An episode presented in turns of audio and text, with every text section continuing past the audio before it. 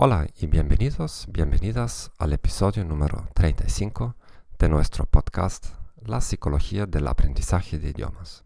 Mi nombre es Gerhard Orband, soy psicólogo, autor de libros y profesor del alemán. En este episodio número 35 hablaremos sobre cómo superar el miedo a hablar en público. Espero que no te perdiste el último episodio número 34 sobre 5 estrategias para adaptarse mejor en un país extranjero. ¿Te estás autolimitando, autosaboteando en tu aprendizaje de idiomas? Descúbrelo leyendo mi nuevo libro 21 Self-Limiting Beliefs in Learning a Foreign Language Smashed. Está disponible en Amazon, México y Estados Unidos, España y los enlaces los encuentras aquí en la página de nuestro podcast. También no olvides a abonarte a nuestro podcast en tu servicio preferido en Spotify, Apple Podcasts o cualquier otro servicio disponible aquí en nuestra página. ¿Cómo superar el miedo a hablar en público? Nosotros ya dedicamos varios episodios a este tema, si no en el podcast en español, por lo menos en el en inglés. Saben que si quieren escucharme en otro idioma, pueden ir a la página de gomethod.org y elegir en la rúbrica podcast otro idioma. Este podcast está disponible en 21 idiomas.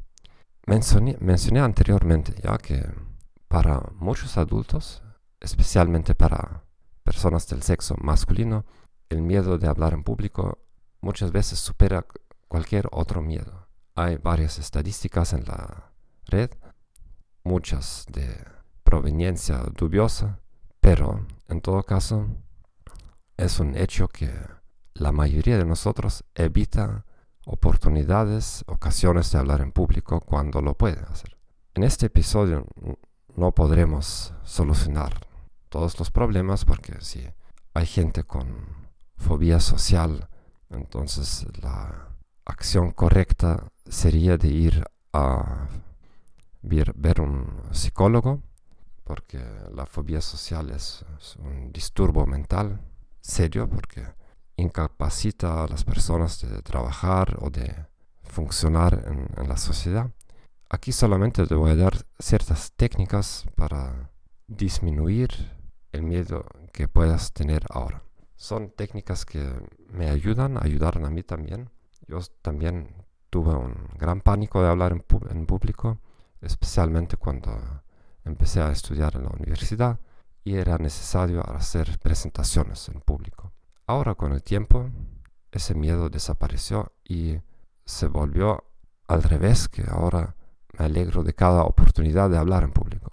Pero eso fue un proceso gradual, un proceso gradual y eh, en todo caso permanece, permanecen ciertos aspectos que no siempre me siento muy seguro o no estoy seguro qué es lo que tengo que decir o cómo lo que tengo que decir no sé Por lo tanto, aquí uno tiene que tener una perspectiva de largo plazo, pero empezar ya hoy a hacer, hacer pequeños cambios. La primera estrategia es de practicar la presentación frente a un espejo.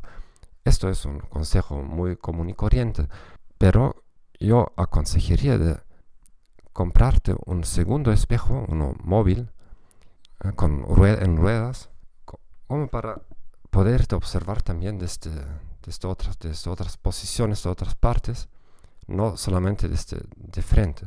Y así pues vas a, vas a observar que tu postura, tu cuerpo, no está en la posición que tú piensas que esté. Nosotros tenemos una percepción sensorial distorsionada en lo que se refiere a nuestra postura pensamos que estamos rectos, pero en realidad no estamos. Y eso te va a ayudar a dar un feedback. Yo recomiendo mucho la técnica Alexander. También si vas a mi página web en inglés, por lo menos en, la, en recursos, encontrarás más información sobre la técnica Alexander. En, practican, en practicando en, eh, frente a un espejo, evita de fijarte solamente en tus ojos, porque hablando frente a un público tendrás que mover los ojos y eh, establecer contacto con varios, varios segmentos del público. El segundo aspecto es grabarse todos los días en tu teléfono y acostumbrarte a tu voz. Muchas personas piensan que hablar en público presupone en primer lugar tu postura, tu aspecto físico y muchas personas olvidan de trabajar con sus voces. Aquí también tengo una recomendación en mi página, los libros de Arthur Joseph, quien es eh, hace décadas entrenador de mejoramiento de voces. En Hollywood ha trabajado con Arnold Schwarzenegger, Angelina Jolie, cualquier tipo de, estrella del, cine. Y eh, tiene un método muy, muy eficiente. Y eh, la cosa más fácil es empezar a practicar con sus libros. Entonces, la tercera estrategia es utilizar las situaciones cotidianas como una oportunidad de capacitación. Uno de los principios de Arthur Joseph es que tú tienes que ser la misma persona en cada situación. Hablando en público o hablando con una cajera, con tu familia, con desconocidos, siempre tienes que tener la misma persona hablando. Eso quiere decir que cualquier interacción simple, o entre comillas simple, cotidiana, te puede servir como una oportunidad de entrenarte. Y el cuarto eh, consejo es encontrar un orador público que te guste eh, y empieza a analizarlo un poco y tratar de incorporar elementos de su estilo. Solamente para jugarse con eso y para tratar de hacer cosas de manera diferente. No necesariamente para copiarlo, pero para obligarte a ti a salir de tu propia eh, zona de confort y grabándote en tu teléfono y observándote en, el espejo, podrás observar si esos elementos copiados te mueven en una buena o mala dirección, si son congruentes con tu personalidad o no.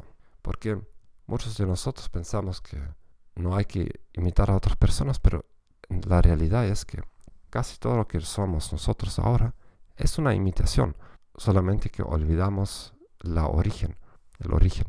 Nuestras costumbres, nuestras posturas son muy probablemente copias de nuestros papás, miembros de la familia, pero no son el resultado de una búsqueda conscientemente, consciente de, de nuestro modo de ser.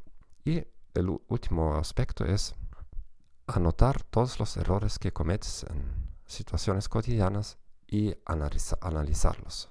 Tener un cuaderno para todas aquellas observaciones y tómate el tiempo para reflectar. ¿Por qué estoy haciendo esto? ¿Y con qué lo podría reemplazar?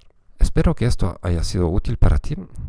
Mándame tus comentarios, consejos, críticas y deseos para futuros episodios. No olvides a abonarte a este servicio en Spotify, Apple Podcast, Apple, Apple Podcast ahora se llama, o Google Podcast, Overcast o cualquier otro servicio. Y gracias también por recomendarnos a amigos, parientes o colegas. Tchau, tchau.